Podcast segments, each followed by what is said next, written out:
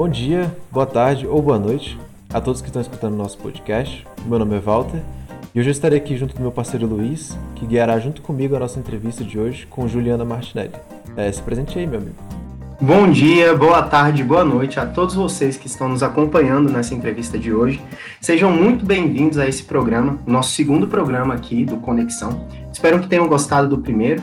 E hoje, não diferente do primeiro programa, trouxemos mais um entrevistado, hoje uma entrevistada para vocês, uma pessoa que eu agora vou ter a excelentíssima honra de apresentar a vocês, que é criadora da Inova House 3D, que a gente vai discutir um pouco o que, que é isso, o que é a Inova House 3D hoje aqui com vocês. Então, fiquem esperando aí, acompanhando a gente para saber o que é a Inova House 3D, mas também ela participou de uma conferência do BRICS e hoje, para vocês, trouxemos aqui no Conexão Juliana Martinelli. Boa tarde, Juliana, tudo bem? Oi, oi, pessoal, tudo bem? Olá para o pessoal que está ouvindo a gente. É sempre um prazer muito grande é, falar um pouco sobre o projeto, né? Ainda mais porque eu sou filha aí da Enetec, então é, é uma honra muito grande estar aqui com vocês hoje. Muito bem. É, então, Juliana, sem mais delongas, eu queria começar te perguntando quem é Juliana Martinelli? Quem é a pessoa Juliana Martinelli? Como ela foi formada? Então, né? Uh, tem várias definições que a gente coloca no LinkedIn, né? Mas eu acho que o que mais me define é uma pessoa muito criativa e sonhadora. Inclusive, normalmente nas equipes que eu trabalho, sempre tem pessoas pé no chão para fazer um equilíbrio, né? Perfis complementares. E com, com essas características, eu, em, em, poucos anos, consegui conquistar algumas coisas bem interessantes. Então, desde, desde o meu segundo semestre na, na UNB, né, na, em engenharia elétrica, eu sempre busquei coisas a mais, né? Eu sentia que só o mundo acadêmico ele não ia me levar onde eu queria. Então, eu comecei a buscar outras iniciativas é, fiz programa de iniciação científica, fiz a empresa júnior, né? Estagiei também e dentro desse, depois disso tudo, na verdade, eu resolvi empreender, né? Abrir meu próprio negócio muito motivado pelo que a gente acaba aprendendo mesmo dentro do movimento Empresa Júnior, mas também eu tive uma experiência de estágio muito incrível, né? Eu, eu me considero muito sortuda. É, não a sorte puramente pela sorte, né? Porque a gente trabalha duro e aí a sorte ela só dá aquele empurrãozinho mas eu tive uma oportunidade muito incrível de estágio, estagiei dentro da unidade de inovação e tecnologia do Senai, foi onde eu tive meu primeiro contato com inovação técnica de fato, né? É, e me apaixonei e resolvi trabalhar com inovação. E aí, nessa época, eu fundei a Inova House 3D, né, que é a primeira empresa aí da América Latina a desenvolver uma impressora 3D para construção. E Estou aí há seis anos nessa jornada. Infelizmente, né, no meio desse processo, eu tive que fazer uma escolha dura de continuar na graduação ou pausar a graduação, né? Nunca esteve aí no meu mapa desistir da graduação. É, muita gente fala, ah, mas você não precisa de um diploma para realizar o que você faz. Só que o diploma ele ele significa muito mais do que só a, a, finalização da sua graduação, né? Ele é um atestado do que você é como profissional. Então, eu quero, no final, ser chamada de engenheira. E aí eu fiz essa paralisação porque o, eu tinha muitas oportunidades e, infelizmente, não conseguia é, ter um tempo junto com a graduação, para tocar isso junto com a graduação. E esse ano eu voltei aí só para formar. Só que, infelizmente, na UNB a carga horária não fazia mais sentido para mim, né? Ser de manhã e de tarde, com pouca flexibilidade. Então, acabei migrando aí para o ensino particular, né? O ensino superior particular, é noturno, e dá para a gente um pouco mais de flexibilidade na, na grade horária. E aí, é, dentro dessa jornada de seis anos que eu falei, né, com as coisas interessantes que eu fui conquistando, eu é, fui reconhecida pela Forbes como uma das jovens mais promissoras do Brasil abaixo dos 30 anos no setor industrial. É, foi um orgulho muito grande, saí em diversas matérias de jornal, revista, tanto aqui no Brasil quanto no exterior. Uh, negocio alguns projetos na área de inovação, consultoria de inovação. Eu sou professora também de inovação e empreendedorismo. Eu dou aula tanto para empresas quanto para pessoas físicas ou novas, novas empresas, né, ou startups, pelo Prólogo, que é um programa de pré-aceleração, vamos explicar assim que fica mais fácil aqui de Brasília. E também sou professora convidada de uma pós-graduação é, na área de negócios disruptivos. E aí, como foi falado anteriormente, né, esse ano eu fui chamada para compor a comitiva de jovens empreendedores do BRICS, representando o Brasil, são seis empreendedores, sou a única mulher dentro desse, dessa comitiva, é, e a única de Brasília também. E aí a minha, acho que, assim, a minha missão é falar que a capital do Brasil, ela é empreendedora também, ela tem muita, muito potencial, e que, gente, que o Brasil, no geral, ele tem capacidade de desenvolver tecnologias disruptivas, né? A impressão 3D é uma tecnologia nova no mundo todo, a impressão 3D na construção, né? Ela é uma tecnologia nova no mundo todo e o Brasil é, ele está dentro do, do grupo de países pioneiros nesse desenvolvimento. Então, é um orgulho muito grande poder fazer parte aí dessa, desse momento, né, de desenvolvimento tecnológico. Acho que é um pouquinho isso aí do que, do que sou eu. Perfeito, Juliana. Assim, a gente, você falou um pouco de você e tudo mais, você falou até que você começou a sua carreira universitária na Universidade de Brasília, né? Mas uma pergunta que eu acho que é a pergunta que todo mundo que faz engenharia elétrica um dia já ouviu na vida. Por que engenharia elétrica? Qual foi o motivo que te levou para não só o âmbito de engenharia, mas especificamente engenharia elétrica? Por quê? É bem engraçado você perguntar isso, porque quando eu normalmente falo, o pessoal fala, por que não engenharia civil?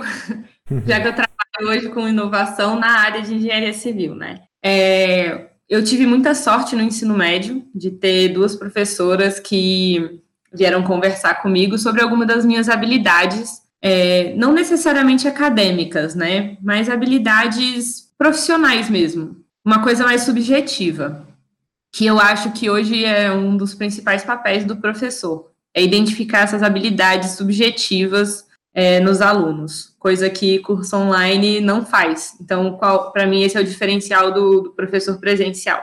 E no meu ensino médio, eu tive essas duas anjas, né, que foram minhas professoras, e que elas vieram com duas, duas indagações para mim.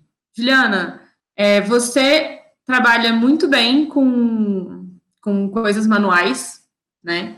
E você pensa de uma forma muito diferente nos números. Por que, que você não faz engenharia? E nessa época eu pensava em fazer biologia, nada a ver, né? É, porque por gosto mesmo, eu acho que aqui no Brasil a gente é muito motivado por gosto. Ah, então se eu gosto de exatas no colégio, eu provavelmente vou escolher uma engenharia. É, se eu gosto de parte de humanas, aí eu vou ter uma série de outras possibilidades, né? Direito, economia, se a pessoa está no meio ali de humanas exatas, né, às vezes a economia possa fazer sentido, a gente vai muito por gosto, não por talvez talento ou aptidão para aquilo. A gente não observa quando a gente faz aquela escolha no o que que eu vou ser como profissional. É muito por esses gostos que a gente tem é, no ensino médio. Só que eu não era assim, eu era sempre passei bem nas matérias, mas não era uma aluna que amava é, matemática e física. Né? Eu gostava muito de química e biologia, eu mandava bem em matemática e física, mas eu não era uma matéria que eu era apaixonada. Então, nunca foi assim, eu falei, eu nunca pensei, vou fazer engenharia, porque normalmente quem fazia, quem pensava em fazer engenharia era bom na matemática e física. E aí elas falaram isso, eu falei, cara, nada a ver, nada a ver engenharia, não tenho esse perfil. E aí elas me mandaram é, para um programa organizado pelo UI, do I3E, né, que é um programa que é, eles tentam trazer mulheres para a engenharia, né? Então, eles fazem alguns eventos, palestras, mostrando um pouco de como a profissional mulher atua dentro da engenharia e quais são as, as dificuldades e trazem mulheres inspiradoras para falar. E eu saí da, daquele evento completamente transformada, porque eu nunca tinha percebido, na verdade, na minha infância, que eu tinha uma aptidão para aquilo. Então, por exemplo, ah, quando minha, no Natal lá em casa, quando o pessoal ia arrumar a casa para o Natal, eu não gostava de fazer a decoração, eu gostava o quê? De arrumar a iluminação. Eu gostava de trocar as lâmpadas da árvorezinha de Natal. Então, é, consertar o trenzinho de controle remoto. Então, eu sempre gostei disso, sabe? Só que eu nunca pensei que isso pudesse ter alguma coisa a ver com engenharia. E quando eu fui nessa palestra, essas memórias começaram a voltar e despertou alguma coisa em mim. E aí eu passei a ter a seguinte missão, cara, eu preciso transformar o mundo através de tecnologia. É isso que eu quero fazer. E aí eu fiquei na dúvida de engenharia mecânica e engenharia elétrica. E acabei optando pela elétrica porque as tecnologias que eu gostava na época, elas eram muito mais vinculadas com a parte de elétrica do que mecânica. Então, é, sempre tive muita facilidade de mexer com computador, né? Quando era aquele computador antigão, a gente tinha que abrir a CPU para fazer um monte de coisa, eu era apaixonada por aquilo, achava lindo. Quando meu pai trocava algum, algum circuito lá de dentro, eu guardava comigo, como se fosse assim, é uma coisa para expor no meu quarto. Então, as tecnologias que eu gostava, elas tinham muito mais vínculo com a elétrica do que com a mecânica, apesar de não conhecer todas as possibilidades. E, inclusive, nesse evento, em 2009, foi a primeira vez que eu tive contato com uma impressora 3D na vida, nunca tinha visto antes. Não sabia que isso ia voltar em algum, alguma vez a aparecer na minha vida. E aí foi assim, foi assim que eu escolhi engenharia elétrica. É, eu sofri pra caramba no curso, ainda sofro, né? Porque estou tentando formar aí. É, justamente por conta disso, não tinha, não era apaixonada por física e matemática, não era a melhor aluna nessas matérias, mas eu sempre fui muito apaixonada pela missão do engenheiro eletricista. Então, eu continuo firme e forte aí, muito agradecida por elas terem percebido isso em mim, esse potencial. Bom, muito bom. É, agora uma outra pergunta, já citou aí algumas vezes, inclusive na sua breve apresentação, é, que você é empresária, né? Eu queria que você, uma pergunta bem subjetiva, o que, que é a Inova House 3D? Então, a Inova, é, ela nasceu como um projeto de pesquisa e inovação. Tá? Quando a gente começou, não, não tínhamos nenhuma ambição de chegar onde estamos hoje, inclusive é, era tão fora da nossa realidade que quando a gente começou a crescer, as pessoas que não tinham uma visão mais de empreendedora mesmo, é, saiu da equipe. Então, a minha, equipe inicial é completamente diferente da, da equipe que a gente tem hoje, né? A equipe final hoje é completamente diferente da equipe inicial que a gente tinha. É, então, foi num evento de empreendedorismo, tinha que lançar uma ideia, Aí a gente foi com um grupo de colegas da empresa Júnior mesmo. A gente escreveu a ideia, acabou que nesse concurso de ideias a nossa ideia ficou em terceiro lugar. E aí a gente começou esse projeto de pesquisa, né? Fomos reconhecidos internacionalmente logo no nosso primeiro ano, porque era um tema que estava começando a crescer no mundo, então é, dava para contar aí na, na, na um, nos dedos de uma mão só quantos projetos tinham no mundo nesse, nessa temática. Né? Em dois, isso foi em 2015. É, a gente começou a pesquisar sobre esse tema, construímos uma impressora 3D de plástico, depois a gente fez um protótipo de impressora 3D de cimento. É, esse protótipo abriu espaço para a gente conseguir dois editais de fomento público, é, e aí come, a, a, coisa começou a ficar um pouco mais séria, né? A gente recebeu quase 800 mil reais de recurso para desenvolver tanto o material quanto a máquina. E depois que a gente finalizou a máquina, ficou essa, esse gap. Cara, e agora o que, que a gente faz? Né? E eu encabecei essa. Na verdade, foi até um pouco forçado. A gente foi convidado para participar de um programa de aceleração da melhor aceleradora é, de startups da América Latina, a ACE. E aí eu tranquei a faculdade nesse momento para ir para São Paulo viver essa experiência e começar a pensar em uma forma de como transformar minha pesquisa num produto. É uma coisa, inclusive, que eu sinto bastante falta no, no meio acadêmico. É, a gente não vê isso, né? O cientista ele está muito focado naquele desenvolvimento, nas suas descobertas, é, nas suas invenções, mas não em transformar aquilo numa inovação para o mercado. Apesar de eu já ter visto isso no meu estágio, né? E já gostar dessa, dessa parte, eu nunca tinha pensado em fazer isso com o projeto, até esse momento. E aí a gente começou a estudar, vamos transformar numa startup. É, o que, que a gente precisa? Qual é o modelo de negócios? Né? Como é que eu implemento essa tecnologia nova dentro do mercado brasileiro? Então, a, a Inova ela se especializou muito nessa parte de estudo de mercado, de encaixe né, da, da solução que a gente tinha é, projetado para é, a realidade do mercado brasileiro da construção. Só que, como eu falei, o meu time ele foi tipo perdendo o estímulo porque foi formando e esse universo empreendedor não é fácil, essa jornada empreendedora não é fácil. E aí cada um foi para um canto, né? Alguns passaram em concurso público, outros queriam um emprego com um pouco mais de estabilidade, é, então sem ser empre empreendendo, né? Porque é muita, muita incerteza nessa jornada. E aí eu fiquei sozinha, tocando a Inova e, e deixando esse, esse tema não, não esfriar aqui, né, no, na América Latina e no Brasil. Então, a gente estava sempre trazendo coisas novas. É, a gente estava é, rodando uma pesquisa dentro do Senai de material, então a parte técnica ficou por conta disso. E eu, agora eu fiz parceria com um pessoal mais técnico, né, que mais mão na massa é, de máquina e material, que são engenheiros da Universidade Potiguara, em Natal. E a nossa equipe agora foi é, transformada, né? Inclusive há pouquíssimo tempo. E eles foram responsáveis pela construção da primeira casa impressa é, em 3D do Brasil, que fica inclusive no Rio Grande do Norte. E aí, assim, a, a Inova é uma startup, né? Que trabalha com desenvolvimento. É, é, é ainda uma, uma startup que trabalha muito com pesquisa e desenvolvimento, mas a gente já está caminhando agora esse ano para ter um produto que consiga né, atingir o mercado nacional. E fora isso, a gente tem negociações também internacionais para levar a nossa tecnologia, como ela teve um desenvolvimento muito mais barato do que a maior parte das tecnologias que foram desenvolvidas no mundo, a gente consegue ter uma vantagem competitiva, é, financeiramente falando, muito grande perante as outras. Então, a gente está em algumas negociações internacionais também, tanto com países árabes quanto mais a parte do, do Oriente, assim, né? Índia. É, estamos tentando levar alguma coisa para a África também. E aqui no Brasil a gente está negociando dois projetos na, na linha social, né? Então a gente fechou o nosso primeiro contrato com a Cruz Vermelha para atender uma comunidade no Nordeste. Ainda estamos pesquisando qual vai ser a comunidade, né? E tudo, mas é um projeto bem legal. E tem um saindo do forno que eu não posso falar tanto, mas que também é nessa pegada social. Perfeito. É muito bom saber assim a ideia, né, do porquê que surgiu a Inova House 3D. Eu acho que é o que é, na verdade, a Inova House 3D foi muito bom entender, né, onde vocês atuam, o que vocês fazem. Mas aí vem, é igual você falou, você falou muito de impressora 3D, né, impressão 3D. E aí você falou que lá em 2009, numa, numa, numa palestra do I3D, você teve seu primeiro contato com uma impressora 3D.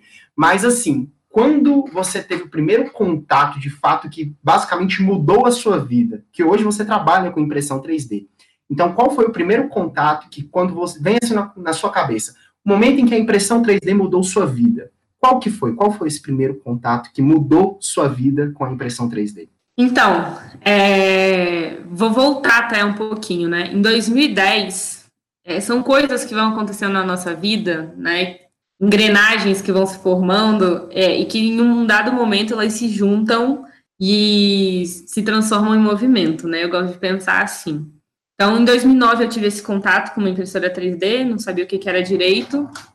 E aí, em 2010, é, meu tio faleceu no Haiti, na missão de paz do Haiti. Ele estava no prédio da ONU, é, teve um terremoto no Haiti e, infelizmente, né, ele foi uma das vítimas. E depois é, de quatro anos, meu pai foi servir nessa mesma missão no Haiti. E ele mostrou para a gente como é que era a realidade do país. Depois de quatro anos, não tinha conseguido se reconstruir, não tinha conseguido nada. É, tava com, não tinha luz, não tinha água encanada. É, os prédios que ficaram afetados pelo terremoto, eles não tinham conseguido ser reconstruídos, né? Perde, muita mão de obra foi perdida, muita gente morreu. E aí, nesse mesmo ano, em 2014, quando ele foi servir na missão de paz do Haiti, uma matéria viralizou na internet que a China estava imprimindo 10 casas em um dia, usando a tecnologia de impressão 3D para abrigos emergenciais, para ajudar locais que tinham passado por desastres naturais. E, cara, nessa hora, teve esse clique das engrenagens, entendeu? É, eu falei, cara, será que eu posso fazer alguma coisa com impressão 3D para ajudar o Haiti? Né, levar, já que meu pai tinha essa porta é, aberta lá, né, para até propor para a ONU um projeto nesse sentido, e a gente foi adiante com isso em 2014, só que era uma tecnologia muito nova, então não tinha é, muita, assim, a China não tinha muito como assegurar que aquela construção ia ser segura, não tinha nenhuma norma para a construção, de, né, usando essa tecnologia.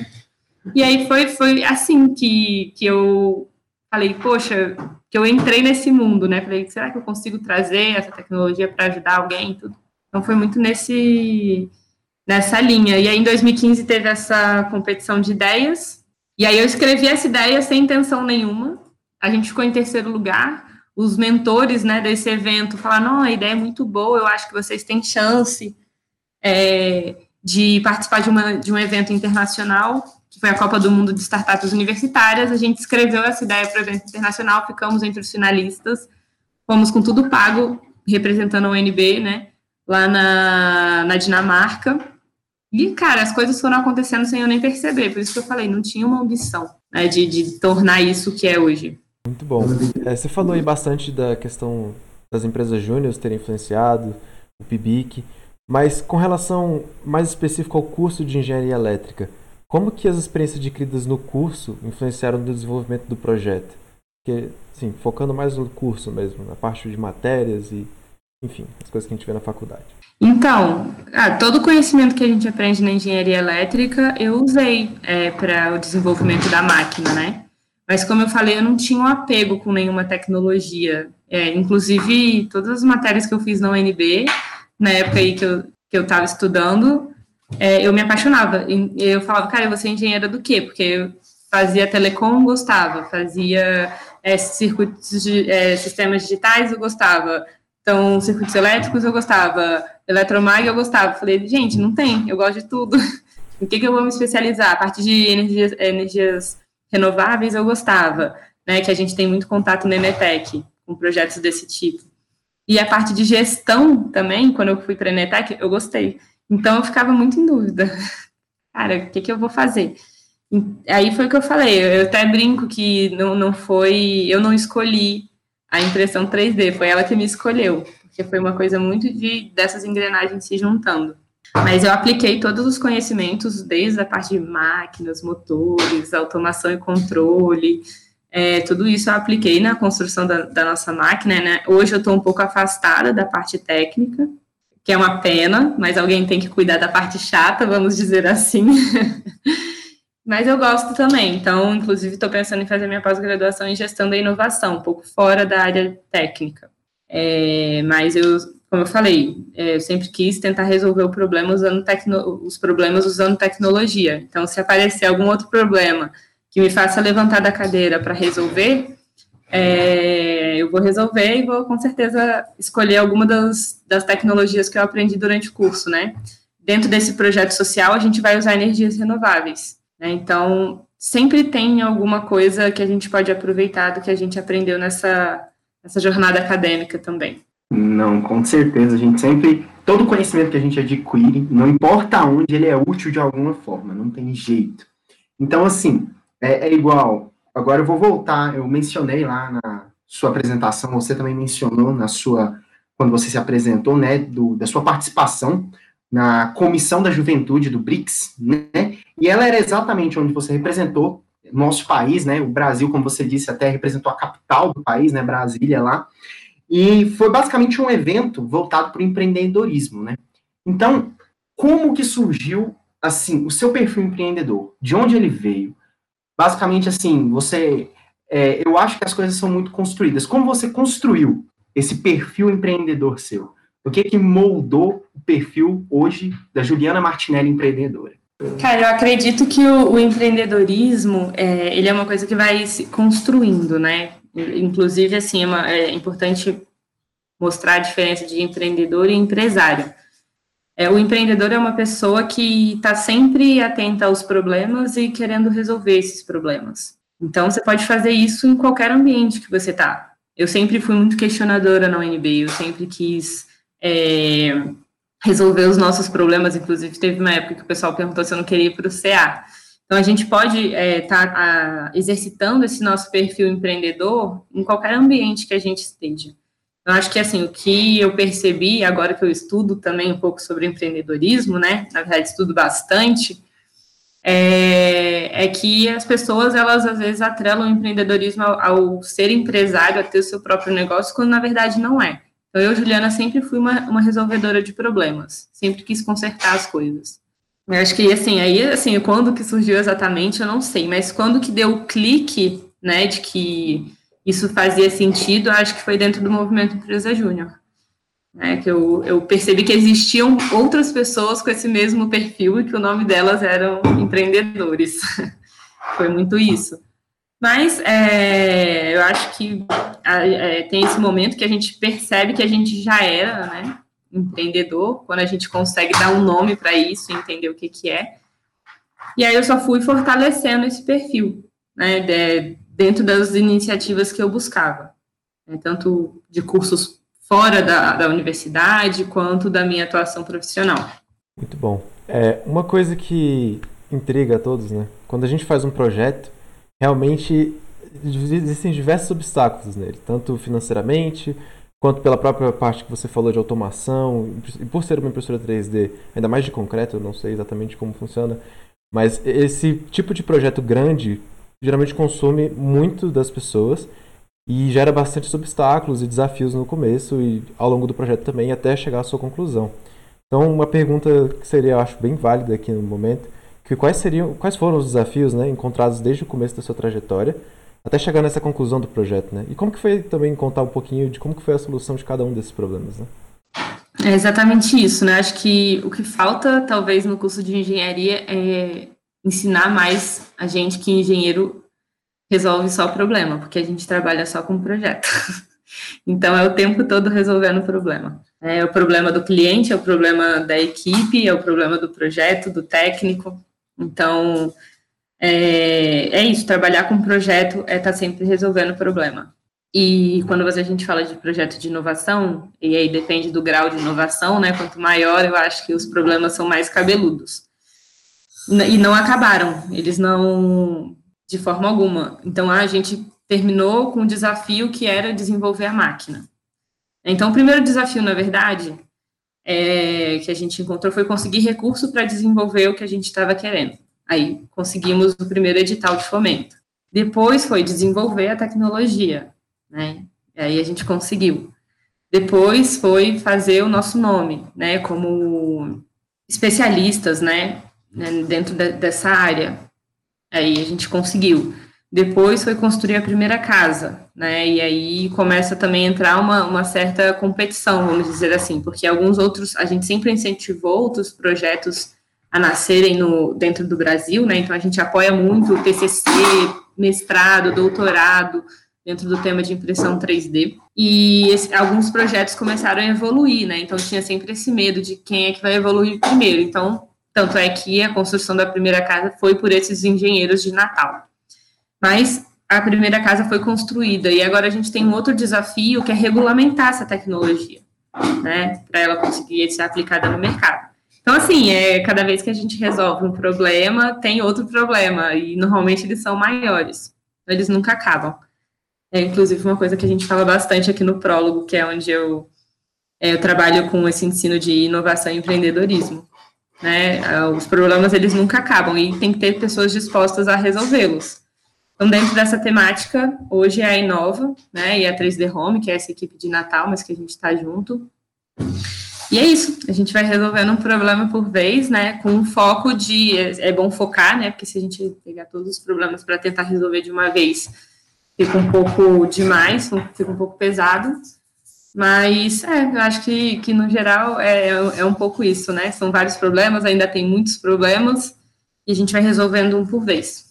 É, a vida é sempre cheia de problemas, né? Nunca tá tudo certo. Sempre tem uma pedrinha no caminho, alguma coisa.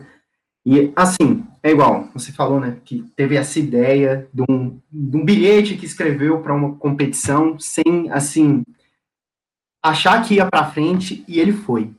E desde esse momento a gente cria sonhos, né, creio que você criou sonhos, expectativas que o projeto alcançaria. Então, assim, você acha que hoje, o projeto Nova House 3D, o projeto da impressora 3D de concreto, alcançou as expectativas que a Juliana Martinelli, de três, quatro, cinco anos atrás tinha? E se sim, o reconhecimento que você alcançou, você acha que é o suficiente ou você ainda busca mais? Ou o que você busca agora de reconhecimento para o projeto de impressão 3D, tanto dentro do país quanto fora? Quais são agora as novas ambições e os novos sonhos dessa Juliana Martinelli para esse projeto? Então, é, se, você falar assim, ah, ele superou, né, ou atendeu as expectativas de uma Juliana de três anos atrás, ele com certeza superou, né? Três, quatro, cinco anos atrás. Eu realmente, quando eu comecei, eu nunca imaginei que fosse chegar onde chegou. Mas de dois anos atrás, assim, um ano atrás, ele, na verdade, está um pouco frustrante. Porque, como eu falei, eu sou essa pessoa que sonha muito alto, né? E, e aí a queda é um pouco mais alta também quando as coisas não dão, dão certo. É, eu já queria estar tá construindo casas usando impressão 3D, que a tecnologia já tivesse no mercado. Então, essas expectativas, elas ainda não aconteceram, né? É lógico que a gente entende que é uma coisa muito difícil, que é uma coisa de cada vez. Mas elas ainda, ainda estou, assim, ansiosa para que aconteça. Hoje, o meu papel dentro da Inova é justamente abrir esses espaços para esses projetos acontecerem. Então, a gente tem essa equipe técnica né, que é uma equipe full-time trabalhando dentro da tecnologia para estar tá sempre melhorando, para conseguir essa regulamentação, e o meu papel é fazer essas as pontes para que a gente consiga é, estrategicamente desenvolver o projeto. Então, até dentro da minha área de atuação, por exemplo, se você pensar, ah, é isso que você pensava que você ia fazer há cinco anos atrás? Não. Eu achei que eu ia estar dentro da parte técnica. Então, muita coisa é, é, é transformada nesse processo né? E a gente vai gerando novas expectativas com isso, vai criando novos caminhos para a gente e para o projeto. É, a gente chama isso de pivotar, né? A gente pivota tanto o nosso pessoal, né, as nossas expectativas pessoais e profissionais em cima daquele projeto, quanto as expectativas do projeto. Alô? Então, não, não tem assim certo e errado, né? É muito uma, uma renovação mesmo de trilha. Muito bom. É, uma coisa que você já citou algumas vezes, que é essa conexão com o estrangeiro, de ter que fazer negócios com pessoas de outras culturas e outras, enfim, outras realidades. E pela própria representação que você teve que fazer, né, na, na Comissão de Juventude do BRICS, como é que foi esse convite para fazer essa representação fora do país? Como é que você se sentiu na hora que chegou esse convite para você? E como que foi a relação quando você esteve lá com outras pessoas, né? Quando você teve que apresentar o seu projeto para pessoas do mundo inteiro e se você ficou nervosa, se ficou tudo tranquilo? Então, é, uma coisa que eu acho que é importante falar aqui antes de tudo é por conta da pandemia, o, o evento do BRICS ele teve a agenda dele adiada, né? O que foi uma pena. É, no, no, tava tudo certo, e uma semana antes da, da viagem acontecer, vários voos das comitivas do, dos países né, que compõem o BRIC começaram a ser cancelados. E eu tava. E foi essa justificativa que eles deram para a gente, né? Para cancelar na sexta-feira. Eu ia embarcar na segunda. Nossa. Eu falei, caraca, é, ainda bem que eles avisaram antes de eu embarcar, mas aqui em cima da hora, né? E aí eles justificaram isso. E eu falei, cara, não acredito que todos os, os voos foram cancelados. E aí eu falei com o pessoal do Brasil, Alguns tinham sido realmente cancelados, mas outros não, e o meu não tinha sido. Só que no domingo, meu voo foi cancelado. Então, assim, meu voo foi cancelado no domingo e eu ia embarcar na segunda. Então foi, tipo, muito tenso. Imagina. cara, é, teve realmente esse problema. As companhias aéreas, elas vendiam, estavam vendendo passagem, mas se não chegasse num limite lá de, de passageiros no voo, eles estavam cancelando e paciência, a pessoa tinha que remarcar. E aí eles ficaram em stand-by, e eu acho que há umas duas semanas atrás eles retornaram com a gente falando que eles tinham acertado uma nova agenda e que eles iam entrar em contato, mas a gente ainda não tem essa notícia de quando vai ser. Mas de qualquer jeito, teve uma interação muito legal. É, a, o, a repercussão na mídia também abriu portas muito grandes, então eu tinha uma visita marcada na Escola de Engenharia de Moscou. É, tinha uma visita marcada com a Apex Rússia, né, para conversar sobre projetos de inovação. É, tinha uma visita marcada dentro da, da Embaixada do Brasil, na, junto com o departamento que cuida de inovação e tecnologia. Então, foi muito legal a repercussão que deu é, para a gente conhecer novos universos, né? Então, eu estava nervosa.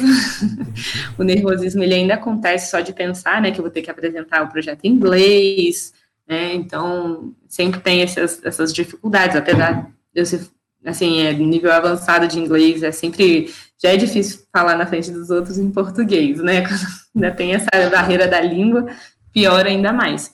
Mas foi, assim, uma honra muito grande, na verdade, ser selecionada para fazer parte da comitiva, né? Uh, existe uma troca aí de, de, contato com pessoas do mundo todo e um crescimento também. Toda vez que a gente troca, fala do projeto, sempre tem é, uma transformação, né? Ele sempre se transforma cada vez que a gente fala um pouco da, da Inova para os outros, tanto com o insight dos outros, até dentro da nossa própria reflexão, quando vai organizar a fala. Então, é, é bem, é, é bem interessante foi uma, uma coisa que me deixou muito contente, ainda mais por ser um convite, né? Então, realmente teve esse reconhecimento do projeto como um projeto relevante para estar tá representando o nosso país. E só para dar uma contextualizada, né, a Rússia e a China são os países que têm o projeto de impressão 3D na construção mais avançados no mundo hoje. Então, foi bem legal colocar o Brasil aí dentro dessa, desse grupinho tam, né, de, de, de desenvolvedor de tecnologia nessa área de, de impressão 3D na construção. Então, é, você falou aí, apesar do BRICS ainda não ter acontecido, né, você ainda não ter ido lá, mas irá com certeza, temos fé. É, você também foi citada na Forbes, né, você também falou isso na sua apresentação, como um, um, dos destaques brasileiros abaixo dos 30 anos, né, no empreendedorismo. E assim, você foi citada na Forbes, você teve essas portas que, apesar do BRICS ainda não ter acontecido, né, a reunião de fato, você já disse que abriu diversas portas para você de contato com outras pessoas, com outros países, né? Então eu queria saber o que que isso impacta de positivo ou de negativo, seja o que for, a House 3D. Quais são os, os impactos que isso, isso causa nesse projeto e também se isso muda as expectativas para o futuro ou não, mudam as expectativas da Juliana Martinelli e da Inova House 3D para com o projeto da impressão 3D de casas? Ah, com certeza, né? Eu acho que a gente sempre vislumbrou um pouco essa questão da internacionalização do projeto e quando você recebe um, uma nomeação como essa, algumas portas ficam mais facilitadas, né? Então, como eu falei, a gente, com esse reconhecimento, a gente foi convidado para palestrar em eventos é, de inovação organizado pelos países árabes. Então, é, eu tive em contato aí com galera de inovação é, do Marrocos, do Egito, né? Então, foi muito legal. É, participei de um evento organizado por eles, que era Brasil, países árabes. Né? Então, a gente fez essa troca e teve um pouco dessa é, diferença de horário.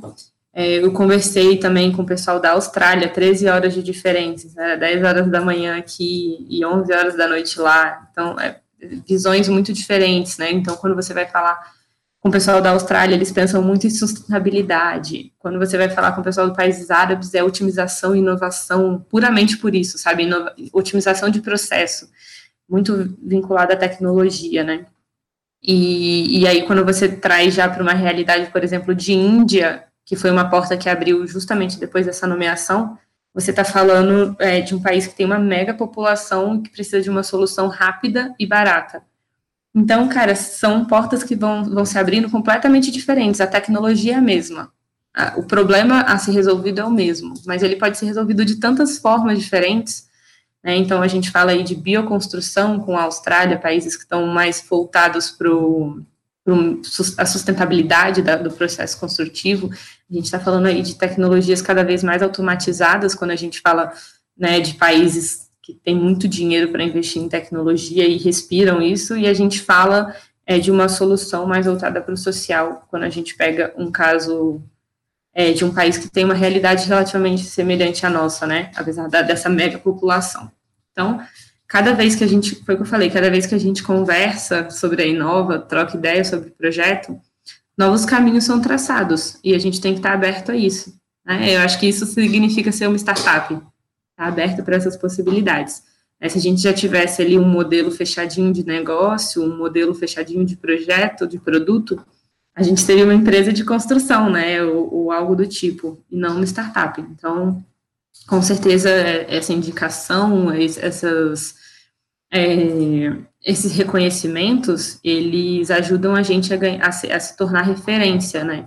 Então, a gente começa a alcançar lugares que a gente nunca tinha imaginado é, alcançar antes.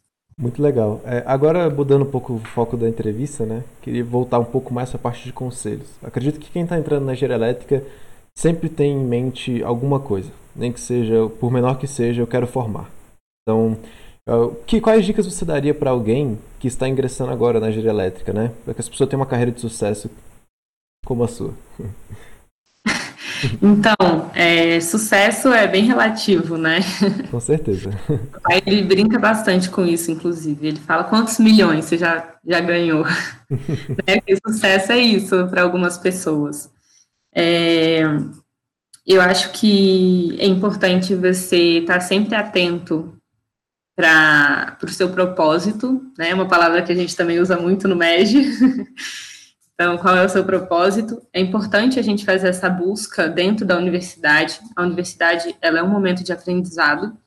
E aprender significa ter errado também. Então, você pode ter errado na sua escolha e não tem nada de errado nisso. Você está ali para aprender. É um ambiente de aprendizado. E quanto mais você aprender nesse, nesse processo, é, mais sucesso você vai enxergar dentro dessa sua jornada acadêmica. Então, se você ficar com medo, né, de, de tentar coisas novas dentro da universidade, você não vai ter vivenciado esse, esse processo de aprendizagem por completo, né? Então, ah, eu não quero trabalhar com a parte acadêmica, eu não quero fazer mestrado, eu quero ir para o mercado de trabalho. Faz um PIBIC. Às vezes você descobre o que você gosta né? Ah, eu não quero, eu quero ser eu, eu professor, eu quero trabalhar com a parte acadêmica, com pesquisa. Faz um movimento empresa júnior, faz um MED da vida para você ver. Eu não quero trabalhar com gestão. Você já trabalhou? Então, assim, é, é experimentação, né? A gente trabalha com isso na engenharia, a gente estuda isso. Né? É experimentação. Você tem que testar e ver o que, que dá certo para você e o que, que não dá. Não dá para você falar que você não gosta, sendo que você nunca nem provou. Né? Então, eu, eu acho que esse é um conselho que eu dou aí para os alunos. A gente toma uma decisão de, de curso muito novo, então não se preocupem, você tem muito tempo, sério. Se foi uma coisa que eu aprendi em quase 10 anos aí tentando formar, né? É que a gente tem muito tempo. E a gente está muito apressado para conquistar as coisas e deixando de vivenciar o processo o diploma lá no final, ele não vai te garantir nada se você não tiver vivenciado isso por completo. É, eu conheço pessoas que formaram na UNB, formaram inclusive aí cheio de SS, e estão perdidos hoje no mercado. Não necessariamente porque não, não passariam num processo seletivo, ou não passariam num concurso, ou, ou qualquer coisa que seja, mas não consegue sentar na mesa e estudar para um concurso que ele não, não entende para que, que ele está fazendo isso. E, e, a, e ele não experimentou dentro da universidade. Então, ele realmente não se conhece. Então, acho que, é, acho que esse é o maior conselho que eu posso dar. Não tenha pressa, vivencie essa experiência. É uma das experiências.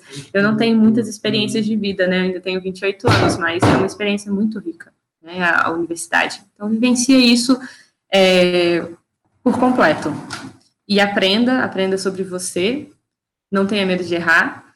É, não tenha medo de mudar né? De tentar coisas novas também. E eu acho que isso vai, vai te ajudar muito a ser um profissional de sucesso, porque você vai ter esse conhecimento sobre você, esse conhecimento sobre é, sobre no que que você é bom, no que que você é ruim, no que que você o que que você gosta, o que que você não gosta. Então esse é o momento para você descobrir isso. Vai estagiar no serviço público, vai estagiar em empresa privada, vai estagiar com, numa área X, numa área Y, mudo de estágio, né? As pessoas, ah, eu consegui um estágio, vou ficar dois anos nesse estágio. Eu fiz dois estágios, né? Então, muda de estágio, vai, tenta coisas diferentes. Esse é o momento para isso. É, e não se preocupa tanto com nota, porque no nosso diploma não tem dizendo quantos SS você tirou, quantos MS você tirou. É importante você passar, né, estudar, o, o estudo ele é pelo, pelo conhecimento, não pela nota, não foca nisso, porque foi o que eu falei, isso não vai te garantir nada, né? É, e tenha a mente aberta para essas novas experiências. Acho que isso é o que eu posso falar do, da minha experiência, né? Com o mercado de trabalho e com, é, e com a academia e com o período da universidade, eu acho que é isso. Dicas valiosíssimas, tomar algumas delas até para mim. Com certeza. Mas, não, sem dúvida. E assim, é, uma coisa que eu acho também, assim, assim como a pergunta que eu fiz lá no início da entrevista, por que engenharia elétrica é muito clichê, eu acho que uma outra pergunta clichê, mas que é muito legal de responder é, e de perguntar, é que você acabou de responder agora qual dica você daria para os outros, para quem está entrando agora. Mas que dica você daria para você, quando você estivesse entrando lá no curso? Poxa, desde que seja, por exemplo, não faz elétrica, faz civil, que eu estou trabalhando com isso hoje. Quais seriam as dicas? Que você viraria para Juliana Martinelli lá do início, entrando na Universidade de Brasília, para ela? Faz isso, faz aquilo, facilita a sua vida aqui. Quais dicas você daria para ela? Cara, eu fui perguntada isso outro dia, né? É, o meu chefe aqui no, no prólogo, ele perguntou para mim o que, que eu falaria para mim mesma cinco anos atrás. E, por incrível que pareça, eu acho que eu falaria para eu focar no, no meu momento acadêmico, né? Porque eu acho que isso é uma realidade de todo mundo que faz faculdade. A gente está doido para sair da faculdade e a gente acha que algumas coisas são perda de tempo. Que a gente, ai, para que, que eu vou usar isso? Né? Eu acho que é uma fala que todo mundo já pensou na vida. Por que, que eu vou usar transformada de Fourier na minha vida? Por que, que eu vou ter que fazer laboratório de física 2? Então, tipo assim, eu acho que foi aquele mesmo conselho que eu daria para os outros, né? Vivencie ao máximo essa experiência. Porque não tem nada que você vai jogar fora e você pode aproveitar. Então, eu acho que eu antecipei muito a minha jornada empreendedora. E eu me arrependo disso. Tanto é que eu estou buscando finalizar a graduação hoje. E perder, perder, ter perdido esse foco lá atrás é um arrependimento. Mas eu também não saberia dizer se eu pensaria assim, se eu não tivesse feito, entendeu? Porque olhando para trás, se eu pudesse ter os mesmos resultados que eu tenho hoje, eu gostaria de ter focado mais na universidade, é, ao invés de me dispersar tanto. Mas é, talvez se eu não tivesse conquistado o que eu conquistei hoje, né, e tivesse focado mais na universidade, talvez eu não ter, não daria esse conselho. Então, é muito difícil de dizer. Mas é, assim, eu, eu, pensei bastante sobre essa resposta que eu dei, né? Inclusive, ele está aqui na frente agora. é, ele pode afirmar isso, mas seria isso. Focar, é, focar na universidade, focar nas experiências que a gente está vivendo hoje, né? E é lógico que se pintar uma oportunidade, né, de, de, de trocar de caminho, por que não? Mas é, sabendo as consequências, fazendo essa análise, né, de, de prós e contras dessas decisões que a gente vai tomar. Então, acho que essa seria seria a minha meu conselho para mim mesma, né, se eu pudesse fazer isso. Mas é muito subjetivo. Com certeza. É, bom, essa foi a nossa última pergunta. Eu queria agradecer a presença, a sua presença aqui, por ter respondido todas as nossas perguntas com tanta sinceridade. foi bem legal essa conversa e eu acho que foi muito proveitoso para quem está ouvindo, principalmente quem está no começo do curso ali, ainda está um pouco perdido. Eu acho que ele vai se guiar bem com essa entrevista nossa aqui. É, com certeza eu queria agradecer, primeiramente a você, Juliana, por estar aqui né, com a gente, partilhando com a gente histórias, conhecimento, vivência sua, né? Tá aí abrindo um pouquinho, contando um pouquinho de quem é a Juliana Martinelli pra gente, né? E assim como meu amigo Walter falou, eu creio que o que você falou aqui é proveitoso não só para quem está entrando no início, tá agora entrando na faculdade, né, no início do curso, mas também é proveitoso para quem está saindo, porque eu creio que nunca é tarde, é igual você falou. Uma coisa que você mudaria era ter experimentado mais. E nunca é tarde para experimentar. Ainda mais, não importa se você está saindo, se você está entrando no curso, acho que aproveitar as oportunidades que você tem é fundamental. E foi basicamente isso que você falou. Então, assim, eu tiro muita coisa de proveitoso, digo até, espero que os nossos espectadores também tirem. Eu tirei muita coisa. E espero que eles tenham gostado, espero que você aí que está nos ouvindo tenha gostado dessa entrevista. Ela foi feita para vocês, então apreciem. E é isso. Muito obrigado, Juliano. O que você tem aí para falar de considerações finais para os nossos telespectadores? Então, pessoal, é, primeiro também quero agradecer demais. É sempre um prazer poder contribuir. Como eu falei, sou filha da Unetec, né, filha do MEG, filhote. E é, eu acho que o, o, próprio movimento Empresa Júnior, ele, ele traz muito isso para a gente, né? ele, ele já, quando você entra, você já começa a trabalhar um pouco essa questão do propósito, isso faz sentido para você. Então, para mim, esse é o maior, a maior vantagem de ter participado do movimento Empresa Júnior, é ter começado a pensar sobre isso dentro da universidade.